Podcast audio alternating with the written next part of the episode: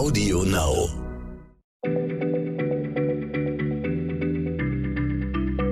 Schneller Schlau, der kurze Wissenspodcast von PM.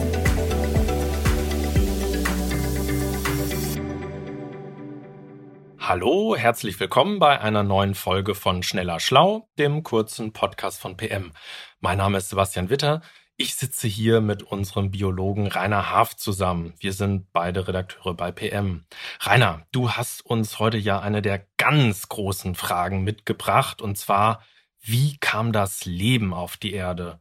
Hm, ein bisschen klingt das danach, als wäre das Leben von außerhalb auf den Planeten gekommen, aus dem Weltall. War das denn so?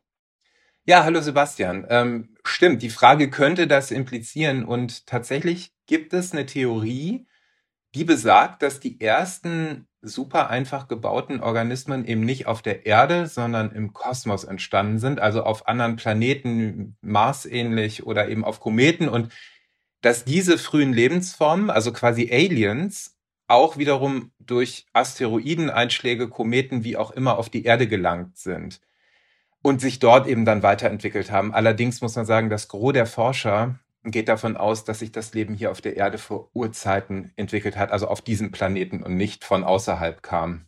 Okay, und wenn du Urzeiten sagst, also wann genau war das in etwa? Ja, das finde ich ziemlich irgendwie abgefahren. Also das ist schon wirklich natürlich eine halbe Ewigkeit her. Die Erde selbst ist so vor rund 4,5 Milliarden Jahren entstanden. Und schon vor vier Milliarden Jahren, manche Wissenschaftler gehen sogar von noch früheren Zeiten aus, sollen sich hier die ersten winzigen Organismen gebildet haben. Und damals haben sich wohl in ja, extrem komplizierten chemischen, dann schließlich biochemischen Prozessen aus unbelebter Materie Lebewesen entwickelt. Wie genau, das ist eben ein riesengroßes Rätsel der Forschung. Und um das Rätsel zu lösen, muss man vor allem eine Frage klären. Wie ist die erste Zelle entstanden? Okay, und äh, mit Zelle meinst du so eine richtige Körperzelle, also so wie wir Hautzellen oder Nervenzellen haben? Ja, genau. Also die ersten Zellen auf der Erde, die waren halt viel, viel einfacher gebaut als unsere Körperzellen, aber es waren eben auch Zellen und ähm, zum Beispiel primitive Bakterien, die bestehen auch jeweils aus einer Zelle.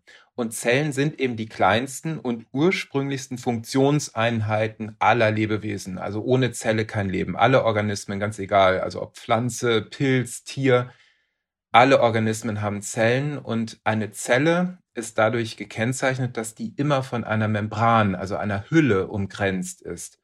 Und diese Hülle baut die Zelle eben mit biochemischen Regelkreisen selbst auf. Zum Beispiel, wenn sich eine Zelle teilt, dann wird die Hülle größer und dann teilt sich die Zelle und die beiden Tochterzellen haben wieder eine Membran. Daher ist eigentlich der Ursprung des ersten Lebens auf der Erde direkt mit dem Ursprung von einer Zellmembran verknüpft. Ja, das scheint ziemlich entscheidend gewesen zu sein, so, so wie du das erzählst. Aber äh, warum genau ist jetzt diese Membran so wichtig? Ginge das nicht auch ohne? Ähm, ja, die Membran ist eben entscheidend, weil die so eine Grenze zur Außenwelt oder zur Umwelt darstellt. Also man kann sich das vorstellen wie so ein Ballon und in dem Ballon, da schwimmen die ganzen Zellbestandteile rum, Eiweiße, Zuckermoleküle, der Zellkern jetzt bei uns äh, mit Erbsubstanz DNA. Und ohne diese Membran, da würde dieser Inhalt halt, ja, der wird sich dann in der, in der Gegend verteilen. Also der würde nicht zusammengehalten werden können. Und wer halt den Ursprung des Lebens rekonstruieren will, der muss also irgendwie verstehen, wie sich damals diese Membranen erstmals ausbilden konnten. Und das ist eben verdammt schwierig, denn die Inhaltsstoffe, also die Erbsubstanz und Eiweiße und so weiter, die sind notwendig, damit die Membran hergestellt wird. Aber die Membran ist wiederum notwendig, damit Eiweiße aufgebaut werden können, damit die Zelle funktioniert. Also letztendlich ist es so, dass die Forscher bei der Suche nach dem Ursprung von Leben vor allem eines quält, das ist so eine Extremversion, sag ich mal, des Henne-Ei-Problems. Hm, klingt ziemlich verzwickt. Gut, also, und wie versuchen Sie nun dieses Dilemma zu lösen? Also, äh, gibt es eine Vorstellung davon, ob nun quasi die Henne oder das Ei zuerst da war? Ja, also da ist es mal wieder, wie so oft in der Wissenschaft, so, dass es eine revolutionäre Entdeckung gab. Und ähm, diese Entdeckung, die hat Forscher dann eben auf eine neue Spur gebracht, wie das frühe Leben entstanden sein konnte. Und zwar wurde damals, das war so zur Jahrtausendwende, da wurden in den Tiefen des Atlantiks entlang des mittelatlantischen Rückens ganz besondere Thermalquellen gefunden. Das sind so Vulkanschlote und die Wände, die sind total porös und durchsetzt von Millionen oder Milliarden so ganz winziger kleiner Kämmerchen. Und ähm, aus diesen Vulkanschloten, da dringt eben eine ähm, Substanz aus so eine, aus ganz vielen Mineralien, so eine Art Lauge. Diese Vulkanschlote werden auch weiße Raucher genannt. Und die Lauge, die ist eben basisch, die kommt aus dem Meeresuntergrund und die vermischt sich mit dem leicht sauren Ozean. Und zwischen diesen beiden Lösungen, sauer und basisch, da entsteht ein elektrisches Gefälle. Und die Kammern dieser Wände, diese winzigen Kämmerchen, sind, die sind eben durchströmt von der Lauge. Und durch das elektrische Gefälle, da dringt ein geladener Teilchenstrom in die Kammern ein. Also das ist sozusagen so, dass die ständig eine gewisse Energie bekommen. Und das hilft wiederum, chemische Reaktionen anzutreiben in den jeweiligen Kämmerchen. Okay, cool. Das heißt also, diese Kämmerchen, die waren schon so etwas wie Urzellen? Ja, so könnte man das sagen. Also zumindest bieten diese Steinkammern, die sind wirklich mikroskopisch klein, den Rahmen für einen möglichen Beginn des Lebens. Und am Anfang stünde, also zumindest dieser Theorie nach, eben überhaupt kein Fetttropfen oder ein Gencode oder sowas, sondern eben von Laugen durchspülte Höhlungen im Stein, in denen eben dann alle nötigen Prozesse bei stetem Energiefluss sich hätten entwickeln können. Aber irgendwie ist das ja noch nicht so richtig Leben. Also wie hat sich nun Leben in diesen Kammern entwickelt? Ja, also da geht es eben ganz, ganz tief in die Biochemie rein und äh, dafür gibt es schon ziemlich gute Modelle und recht gute Überlegungen, wie aus einfachen Molekülen irgendwann immer komplexere Biomoleküle entstanden sind, also eben durch, dadurch, dass da Energie vorhanden war. Also zum Beispiel Aminosäuren und dann irgendwann auch Ribonukleinsäuren, das sind so Bausteine für genetische Codes ursprünglich. Aber ich muss sagen, das jetzt haarklein zu erklären, das wird den Rahmen des Podcasts sprengen.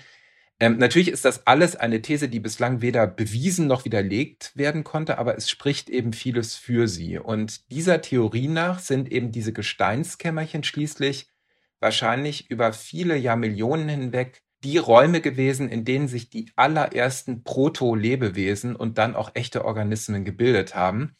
Und der der, der Fels, der diese einzelnen kleinen Poren umgeben hat, das war sozusagen erstmal eine Felsmembran, könnte man sagen. Und der Raum, das ist eben dann der jeweilige Raum für den Bauplan der Zelle. Hm, okay, also gehen wir mal davon aus, dass es sich in etwa so zugetragen hat. Bloß irgendwann mussten sich die Zellen doch vom Fels befreit haben. Ich meine, sonst wäre das Leben doch für immer in den Wänden der Schlote gefangen gewesen. Ja, das stimmt. Also diese Gesteinszellen, die haben es dieser Theorie nach irgendwann geschafft, in dem jeweiligen Kämmerchen eine zusätzliche Membran aus sogenannten Lipiden, das sind so fettähnliche Moleküle herzustellen. Und diejenigen Zellen, die so gerüstet waren, die eine zusätzliche Membran hatten, die überlebten eben auch dann, wenn die Wände der Schlote mal in sich zusammenfielen und diese Gesteinsbläschen zerbrachen, denn die waren ja von der Membran geschützt und mit dem Entstehen dieser Zellmembran war das Leben eben auch in der Lage, außerhalb der Vulkanschlote Bereiche des Planeten zu besiedeln. Und diese Protowesen, die mit der Membran im Stein lebten, das sind die ersten echten Zellen gewesen. Das sind sozusagen die Vorfahren von allen heute lebenden Wesen, egal ob Pflanze, Bakterium, Pilz, Tier oder auch Mensch. Und diese erste Zelle, das ist der hypothetische Urorganismus überhaupt, den nennen Forscher Last Universal Common Ancestor oder kurz LUCA. Das ist ja echt cool. Aber sag mal, Rainer, gibt es in unseren heutigen Zellen eventuell noch einen Hinweis auf den Ursprung aus dieser frühen Zeit? Also ich meine, irgendein Merkmal, das tatsächlich darauf schließen lässt, dass unsere Vorfahren einst im Fels entstanden sind? Ja, das ist wirklich eine gute Frage und tatsächlich gibt es eben auch in allen Zellen, in allen Lebewesen solche Hinweise. Anders gesagt, wir sind etwas mehr Mineral, als wir vielleicht denken. Das zeigt sich zum Beispiel darin, dass Eiweißmoleküle, durch die die Organismen ihre Stoffwechselenergie erhalten, in der Regel Mineralstoffe enthalten, zum Beispiel Eisen und Kupfer. Eisen ist zum Beispiel auch in dem Hämoglobin, was ja bei uns im Blut vorkommt, enthalten und in Enzymen der Atmungskette. Und bei Pflanzen wiederum ist das zum Beispiel Magnesium, was im Chlorophyll der Pflanzen vorkommt. Und naja, bis heute sind ja alle Organismen auch auf Spurenelemente und Mineralien angewiesen, die einige von uns eben als Nahrungsergänzung zu sich nehmen. Naja, das ist eben, ja, ich würde mal sagen, ein uraltes Erbe aus dem Fels. Wahnsinn. Echt interessant, lieber Rainer. Vielen, vielen Dank und irgendwie echt unglaublich, dass wir alle, also buchstäblich alle Lebewesen auf der Welt doch irgendwie miteinander verbunden sind. Also wenn man unser aller Stammbaum komplett aufzeichnen würde, dann wäre die Mutter von uns allen eine kleine, winzige Zelle im Fels mit Namen Luca. Hm. Also, ich hoffe, liebe Zuhörer, euch hat dieser kleine Exkurs in unsere ferne Vergangenheit auch so gut gefallen wie mir. Vielen Dank fürs Zuhören und wir sagen bis zum nächsten Mal bei Schneller Schlau. Tschüss. Tschüss. Schneller Schlau, der kurze Wissenspodcast von PM.